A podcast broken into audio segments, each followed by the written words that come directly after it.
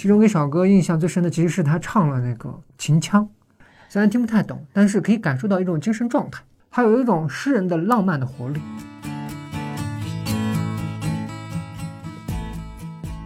我在他的这个散文集里面，我倒是觉得陈年喜自己没有把这个帽子就扣在自己的头上，反而他觉得自己还是一个普通的记录者，嗯嗯，是一个很清醒的一种状态，没有高估自己。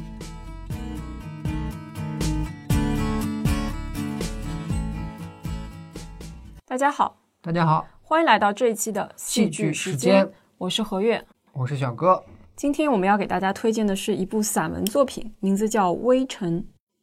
哎，提到散文的话，小哥想到的散文的话，还是朱自清那个背影。你站在此地不要走动，我去去就来。真的是知识匮乏型选手。可能当代人读散文读的会少一些。哎，对。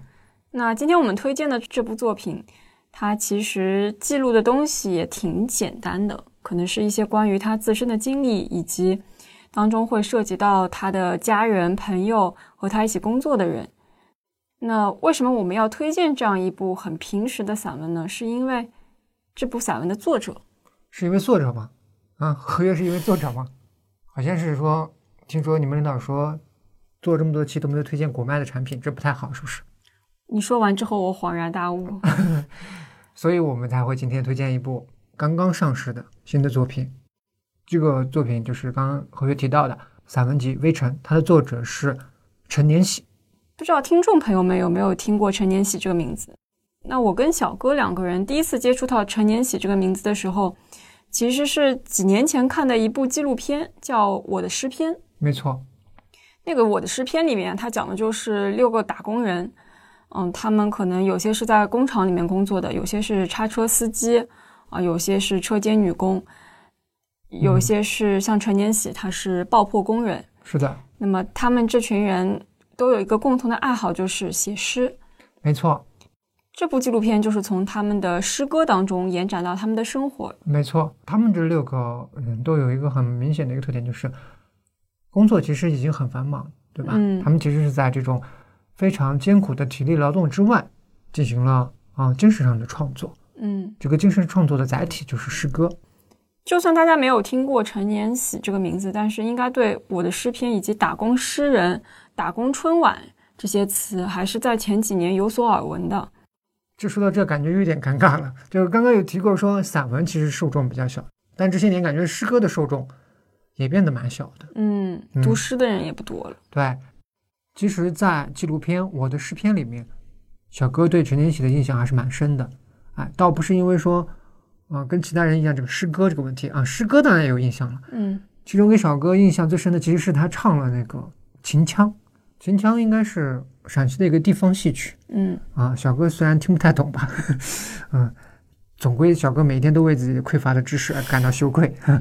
虽然听不太懂，但是可以感受到一种精神状态。这种精神状态并不会因为陈天喜每天在矿下工作这么久的时间而消磨。还有一种诗人的浪漫的活力。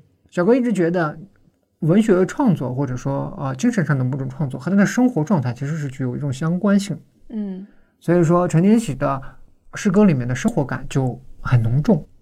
对，比如说他写给父亲的诗歌里面，他是一边给父亲梳着那花白的头发，一边念出那个诗句的：“父亲，你的头发全都白了，像后坡地里。”收了棒子的秋玉米，空姐敢说出季节的声。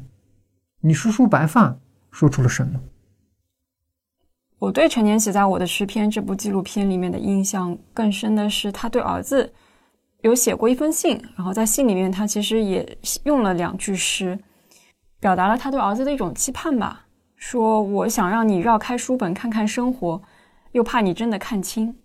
我当时就觉得这个诗句是击中了自己的心。虽然我本本身也不不是一个经常看诗的人，我一直觉得诗歌是一个很矫情的东西。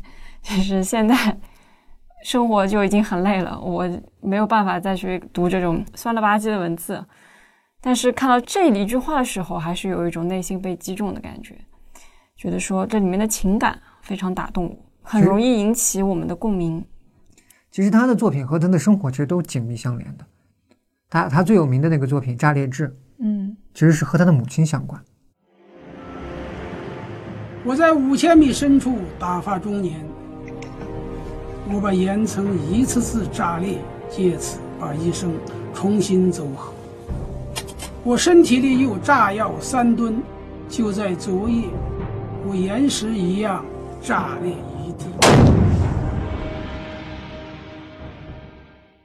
对，在纪录片里面出现了，就是因为陈年喜在二零一三年的时候，他一个是自己身体已经有一些不行了，他的颈椎有点吃不消了，然后他在矿下工作很长时间之后呢，又接到了电话说母亲患了食道癌，当时他就觉得自己在矿下就像岩石一样炸裂了，就写下了这个《炸裂志》。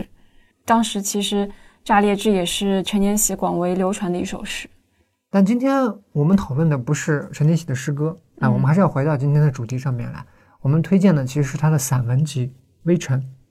刚刚有说何月是因为迫于领导的压力开始推荐这本书的，哎，其实不是，其实最主要原因还是因为何月对这个作者陈年喜感兴趣。对，因为他的身份，首先他的身份具有一个双重性，他的第一重身份就是刚刚提到的矿下的爆破工。那爆破工这个职业，听名字大家就可以感受到是一份充满危险的职业。没错，很明显是要和火药互相陪伴。不仅是火药，其实，其实，在陈年喜的散文当中，我们也可以得知，开矿其实是一个很漫长的过程。对，首先他可能要去赌一下，说这个地方的矿石的质量好不好。其实矿石比较好的是，大家一眼其实都能看出来，那早已经被大户人家。或者说比较有背景的人，其实已经占了。嗯，他们能够找到的矿就属于捡漏型的这种矿，大家一般不注意的小矿呀，或者前人采起来看起来这个品位不行放弃的矿呀，他们这种类似于赌运气的。嗯，对，小搭伙这种概念去干。然后找到这个自己想要开的矿之后，他们还要号召自己的兄弟、自己的朋友，啊，组成这样一个团队，要有人负责催事。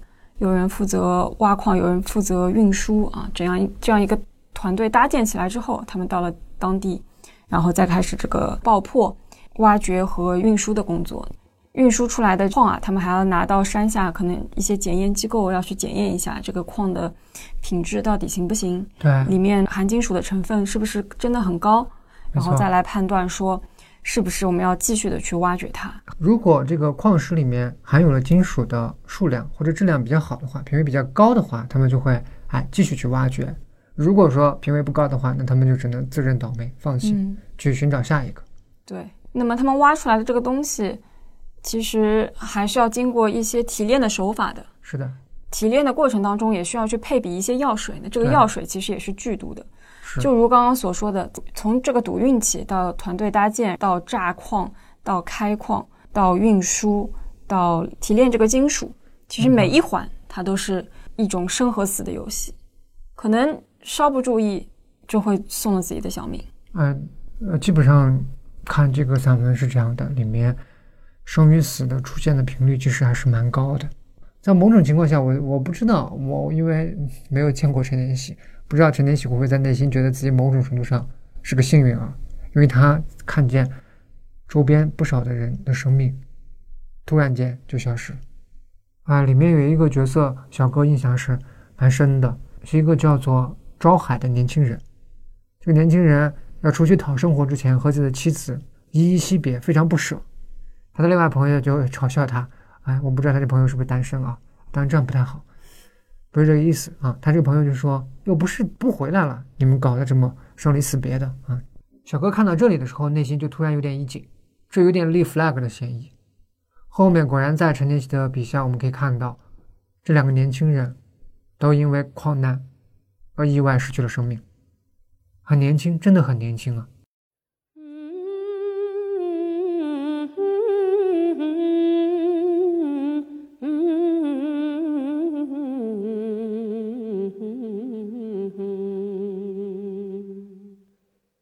可能是因为他自己本人看到过太多这样的生与死，所以他在写死亡的时候，并不是那种铺陈开来的，去做很多的铺垫，就是突然一下你就发现一个人的生命没有了。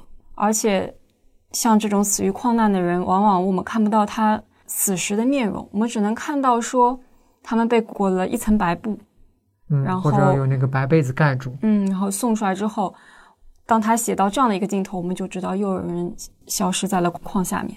对我来说，可能关于这个死亡的描述里面有一个非常印象深刻的，就是他们在聊天的时候，像每个人讲故事嘛，然后有一个人他就讲了一个故事，说他曾经啊到了一个挖煤的地方去，然后那边呢看到了一个煤妖，听上去神神叨叨的，也不知道是真的还是假的。传说不都有这个性质吗？对他们看到那个煤妖呢，他就是长得吧，好像又有点跟人很像，但是呢，又全身都是黑的，就看不清他的面容。然后这个煤妖一出来之后，就一直在吃东西，吃苹果，吃馒头，把他们的这个干粮几乎就要吃完了。大家都想就是让他不要吃那么多的时候，已经是晚了，然后这个煤妖就撑死了。后来就有传说说这个煤妖不是妖，而是一个人。他在某年某月的时候进到了一个洞里面去挖煤，结果那个煤就突然塌方了，他就不幸的被关在了里面，他就靠吃煤块、喝煤水活了下来。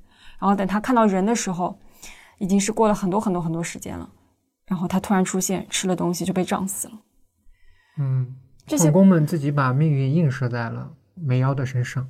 嗯其实这里面在陈天喜的这个笔下有很明显的一种方式，就是，嗯、民间那种，嗯、不叫民间吧，就是普通朋友们之间聊天啊，侃大天的那种性格来写故事，有一点民间那种那传说叙事的呃这种色彩在里面。但是我觉得陈天喜可能也不是这么有意如此为之，他就是啊、把自己的所见所闻如实的记录下来，是个记录者。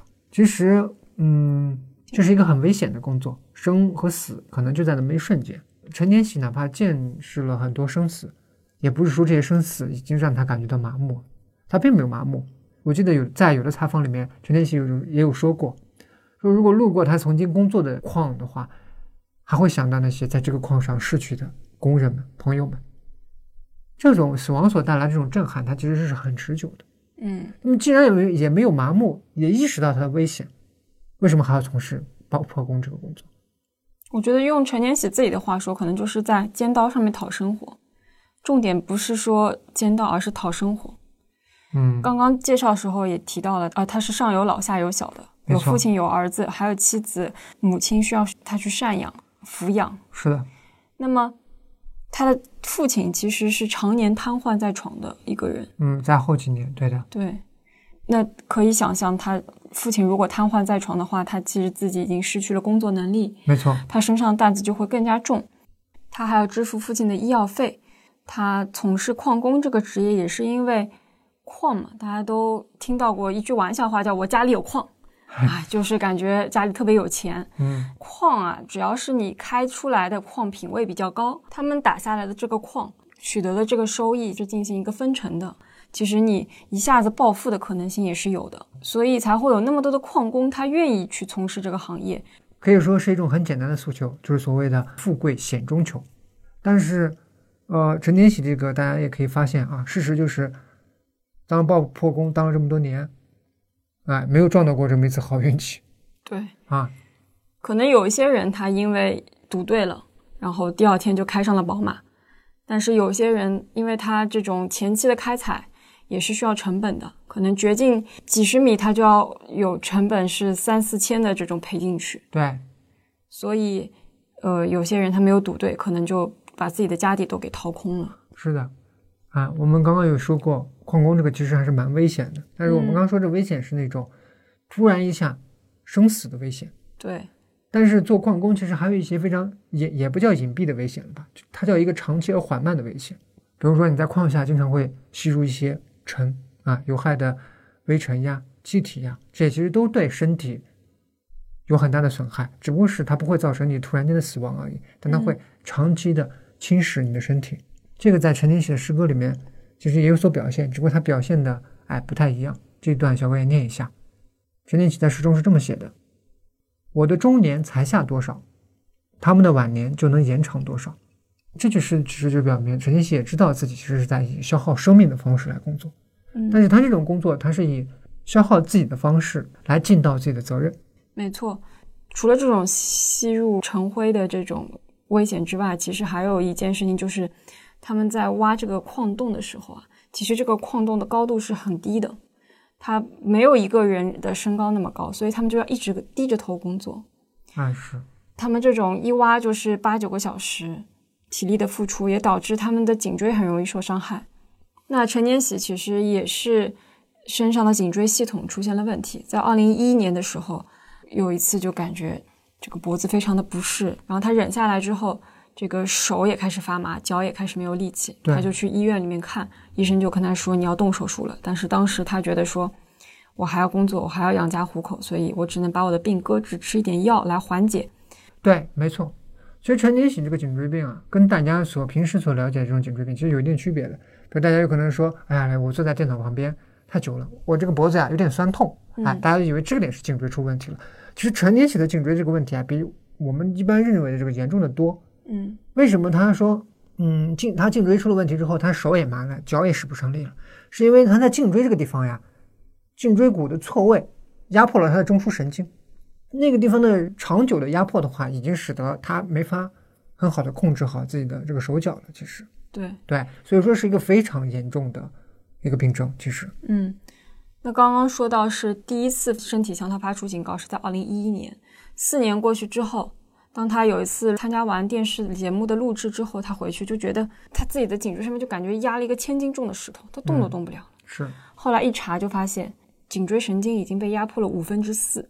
我记得好像他在散文里面有记载说，医生说一般人如果像他这样压迫中枢神经的话，已经瘫痪在床，嗯但他居然还能够走路啊，嗯，站立，医生觉得很不可思议。对，那当时他就只能只有一条路可以走了，那么他就只能去进行一个手术，而这个手术有百分之五十的几率是会失败的。嗯，如果一失败，那就是瘫痪。对但是他如果不去做这个手术呢，百分之百半瘫痪。，对，半年内必瘫痪。是的，所以他其实也是无奈之下，还是选择做了这个手术。当然，让我们很高兴的是，这个手术也成功了。是的，嗯，其实这个手术成功之后，陈妍希啊已经没法在下矿工作了，对吧？他后面又去做了一些有关于文案的工作。对，嗯这就使得他的第二重身份——创作者的身份就慢慢显露出来了。对，以前的话啊，可以说爆破工是他的显性身份啊，隐性身份是创作者。但嗯现在来讲的话，创作者已经成为他的显性身份。对，其实我们刚刚讲了这么多陈天喜，哎，爆破当矿工的日子，陈天喜作为他一个创作者的日子，其实也可以往上追溯很久。陈天喜在这个散文集里面有提到啊，他在童年的时候，他还挺喜欢去放放牛的啊，放牛很自很自在。他在放牛的时候，牛在吃草，他在看《资本论》。对，说到这，小哥都有点惭愧。那 我发现这是我们两个很惭愧的一期节目，就是太多的东西自己都没有接触过。对不太了解啊，嗯资本论》虽然叫我们如雷贯耳，但是我们真的没有读过《资本论》啊。但陈年喜读过。对，陈年喜在童年的时候，在很小的时候就读过，高中毕业的时候就写过诗歌，只不过是当时寄给《当代青年》杂志的时候，啊啊被退稿了。嗯，但是当然还有安慰奖的嗯，安慰奖编辑说陈天喜很有灵性啊，后来其实他陆陆续续也写过一些诗，那，些诗歌可能是发表在当时报刊的那个中份上面啊，不是一个很起眼的位置，嗯但是熟悉报刊的人其实都知道那个位置。可能才是报刊的精华所在。那他也因为这个精华的位置拿到了五块钱的稿费，他自己也觉得是对自己的一种正向的激励，所以才使得他愿意一直去不断的创作自己新的诗歌。其实创作嘛，嗯、总归嗯、呃有一个前提，就是对呃文学呀或者对知识啊有一定自己的理理解了解、啊。陈天喜其实从他的散文里面就可以看出来，还有啊，嗯，看的一些报道里面也可以看出来，就是其实很爱读书。嗯，他当矿工，其实跑遍了中国，可以说很多的地方。对，啊新疆、青海、四川、广东，就真的是大江南北都跑遍了。对，但是他每到一个地方的话，必然会光顾那个地方的书店，嗯对，去买书去读。当然也不是他自己读啊，我记不清了，是散文集里面的还是说报道里面的有说过，他自己买下来这个书的话，自己看完还会传给自己的矿工朋友们一起看，大家一起翻，因为挖矿的地方啊都是哎挺荒无人烟的，对，大家手机也没信号。对大家能够消磨时间的东西其实不是很多，嗯嗯，就书籍在某种情况下既消磨了时间，也充实了自己，对，嗯，那他其实，在工作完一天之后，可能很多人都已经疲惫的入睡了，他还会坚持点着一一盏灯，把自己的一些在矿下的想法编辑成诗歌，写在那些炸药箱子上。所以，他其实算是一个蛮勤奋的创作者。嗯，他的创作对于文字文学的美感的追求，其实也给他后面的那些广为流传的作品打下了一个基础。就是正是因为他不断的在思考怎么样用一种更凝练的手法把自己的想法表达出来，来记录自己的生活，记录自己身边的人，才使得嗯，后来他可以创作出像《炸裂志》《宿命》这样非常广为流传的诗歌。没错，前期的话是一种啊，可以说知识情感的一种积累。嗯当你遇到，比如说他在写《炸裂》这首诗，遇到母亲患癌这么一种嗯强烈的冲击的事件出现的时候，就会把他之前蕴藏在身体内的情感激发出来。当这种情感的激发寄托于文字之上的时候，就会形成具有他明显特色的，或者与他个人经历息息相关的作品。嗯，这种作品就是更能有比较明显的区别性的特色。对他除了《炸裂之》这首诗之外，他其实还创作过很多的诗篇，包括他在二零一六年其实还拿到过了一届叫做年度桂冠工人诗人的大奖。嗨，那个大奖怎么说？其实也给他带来了十万块钱的奖金。嗯，还因此受邀去哈佛大学、啊、耶鲁大学演讲。对，他是第一个走出国门的这个打工诗人。他虽然说获得这么多荣誉吧，也因为我的诗篇这个纪录片而让更多的人关注到了他，但是他可能，嗯，也从来没想过自己靠写诗养活自己。嗯，实际上，靠写诗养活自己好像也不是很现实的事儿对，啊。因为他高中的时候，那个时候高中毕业不是写诗嘛，他曾经想过要用写诗来养活自己，后来发现根本养不活，所以去当了那个矿工。然后到了二零一五年呢，他就是刚刚我们说到，他进行了一个颈椎手术对，啊，手术之后他其实也没有办法再下矿了。那个时候他就开始用他的笔杆子来挣钱了。对的，开始进入了创作的下一个阶段。他不仅写诗，还会在工作之余啊，开始写一些散文，嗯其中的一些散文也收录到了我们这一次推荐的作品《微尘》里面。哎，没错。后面呢，到二零二零年的时候呢，陈天喜又确诊为了尘肺病。对，就是在去年疫情期间的时候，是的，嗯哎，这下的话，他由于他已经从那个之前所说的那个文案工作也已经离职了，对，他现在后更加专注于写作。嗯，为什么呢？哎，其实这点有点像前面的一种轮回啊。嗯，他挖矿是为了养家糊口，现在进行写作一个直接原因呢，也是因为想趁自己身体还好的时候多挣一些。多挣一些，啊、还是养家糊口的这个性质。但是他当时在挖矿的时候，他虽然也进行一些文字上的创作，但没有人知道他的写诗。现在他不一样了，现在他已经拿到了年度桂冠工人诗人，也走出过国门了。那外界对他的评价就不一样了，有人把他说成是游民知识分子，说直白一点，就是给他戴了一个帽子。哎，对，我们就因为这样帽子才关注了他的散文嘛？对，真的吗？对啊。哦，我在他的这个散文集里面，我倒是觉得陈年喜自己没有把这个帽子就扣在自己的头上，反而他觉得自己还是一个普通的记录者。嗯嗯，是一个很清醒的一种状态。没有高估自己，而且他也在散文里面提到过说，嗯，他身边也有一些人啊，因为刚刚说到了嘛，打矿的生活特别无聊，那闲暇时间干些什么呢？像他可能会写写东西，有一些人呢，他们就会钻研一些机器的维修。是的，那么他们在钻研这些机器的维修之后，可能也也就变成了一名修理大师啊。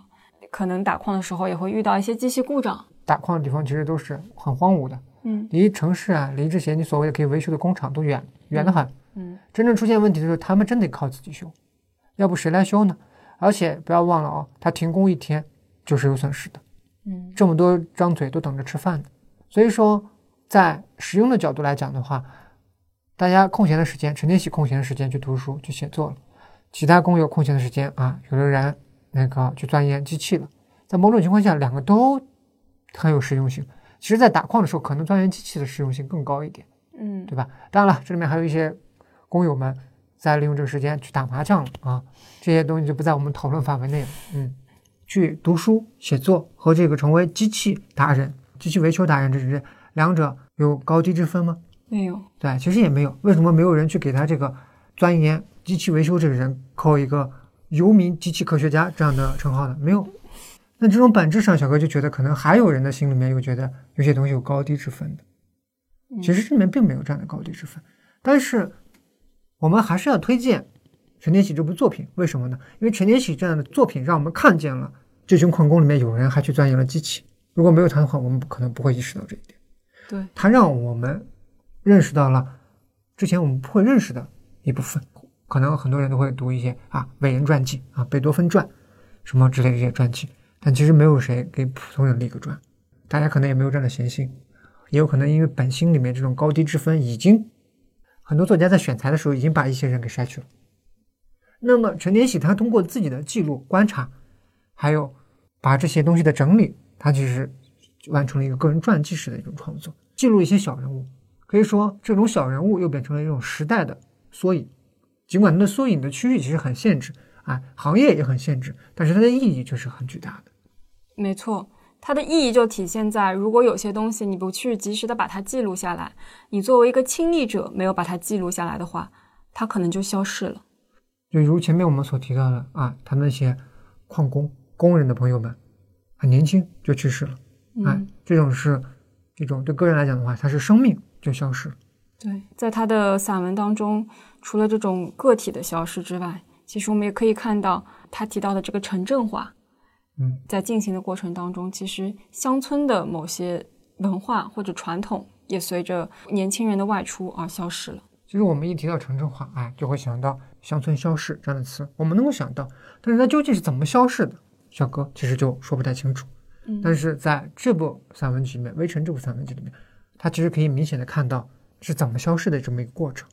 比如说，里面陈天喜有提到自己的父亲，自己的父亲其实是个木匠。对啊，他们在的地方呢叫李家园，在他父亲的上一辈，就是陈天喜的祖父那一辈的时候，哎，一开始只有一对夫妻在那。陈天喜的祖父带着自己一大家子，作为这个园上的第二户人家安营扎寨。为什么呀？因为当时原上都是好土地啊，耕种收获都能够养活很多的人，在那样的。时刻呢，由第二户人家搬来，就有第三户，慢慢的就有了几十户人家。当然了，最兴旺的时候也不过是这就几十户人家而已。但是消失起来，或者说这几十户人家一间间空出来的速度还是很快的。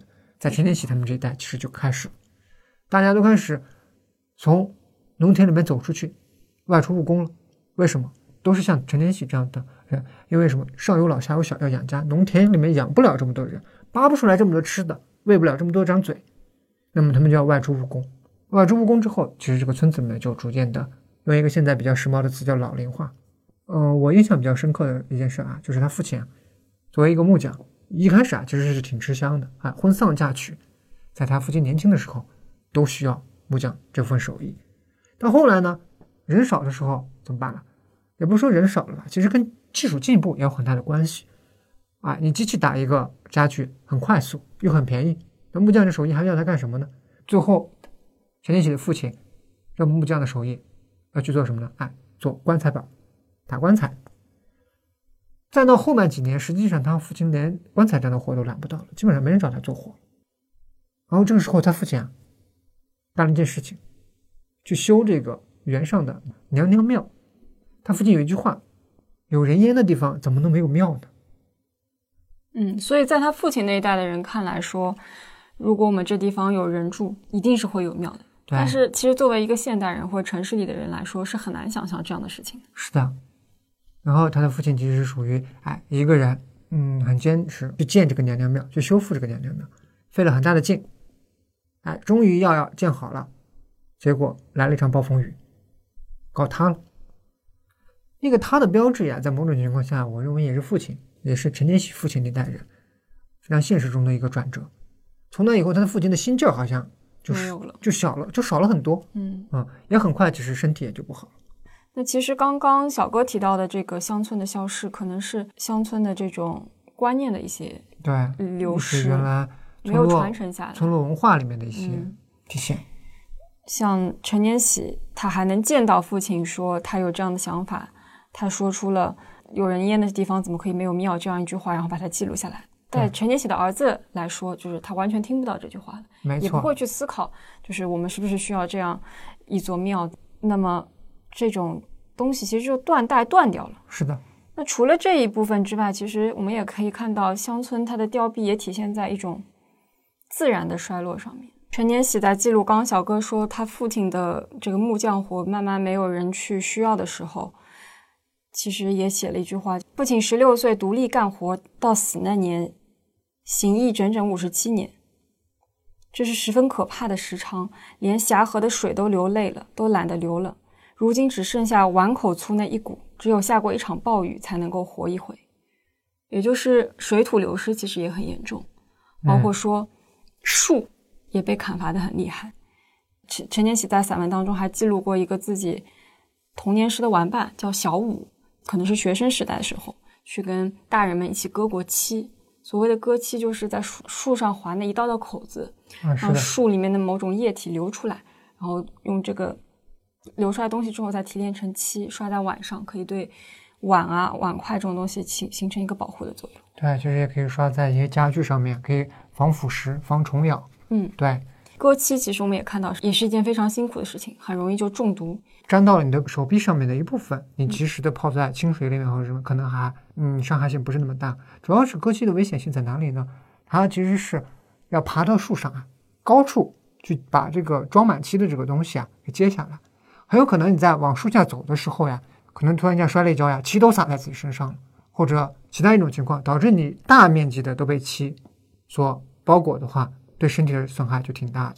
对，他的朋友小五其实也是死于漆中毒。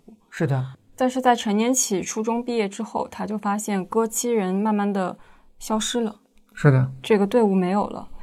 同时的话，就是漆树也慢慢的消失了。是，现在在山坡上面看到的更多的可能是松树、栗树、柏树，但是没有漆树了。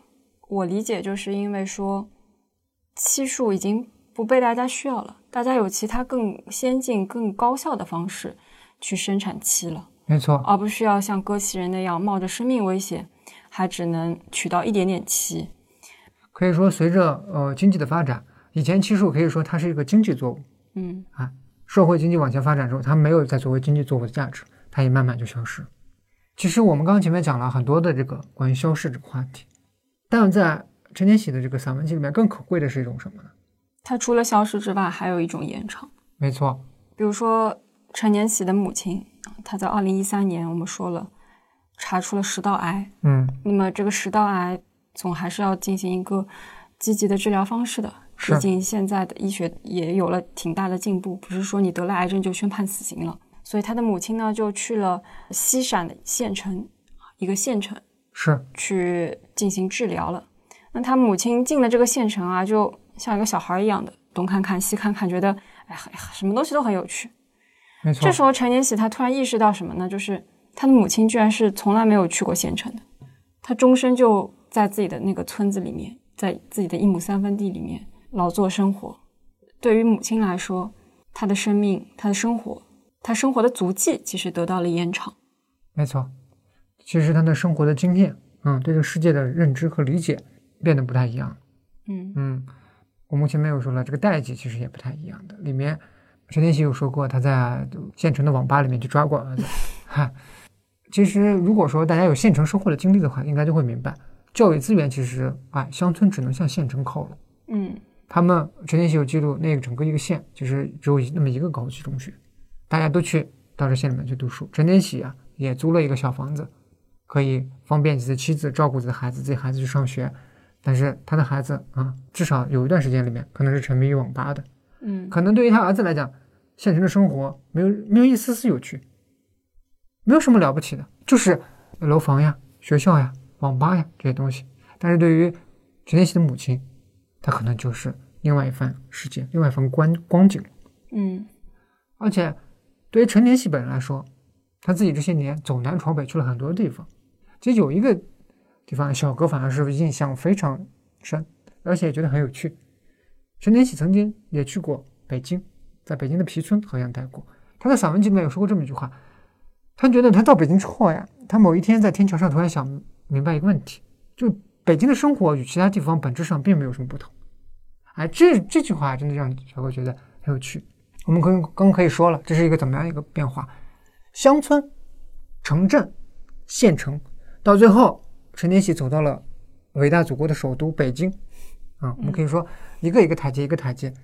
对于母亲来说，看到县城，哇，觉得自己的世界有一种延长，嗯有一种扩展，嗯发现之前从没见过的生活。哎，最后陈年喜到了北京，他得出的结论是什么呢？北京的生活与其他并无二致。在小哥看来，这也是一种延长，可以说站在了前人的肩膀上，看到了不一样的东西。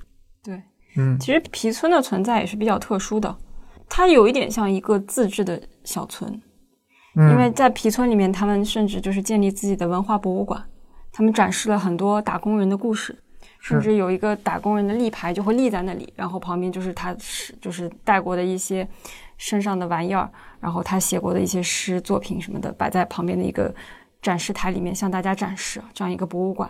同时，因为农民工他们的孩子也需要上学，所以那边还有农民工子弟学校，还有一些这些爱好文学创作的工人，他们聚在一起创办的小组啊，还有工会、公益商店，其实是一个非常完整的小世界。有一种社区的一种概念。嗯嗯，嗯，就工人在里面，其实他们来到了一个新的环境，也会想要就是找到自己一个归属感。是那么他们在皮村其实就找到了一种身心的安放地。没错。其实这是一种彼此精神上的连接，也是彼此身份的一种体认，嗯对吧？不会觉得谁啊，小哥和侯月站在一起，彼此都觉得对方是局外人。而且就是刚刚小哥说到那种延展，可能是外向的延展，比如说从村到镇，再到县城，再到城市。是，但是在皮村这里，他们的内在也进行了延伸，没错。他们进行了一种自我的探索。就像陈年喜他在散文里面提到的，在皮村这个里面工作的人，很多人拿着都是低微的工资，非常的忙碌，但是看上去却像一个乌托邦一样。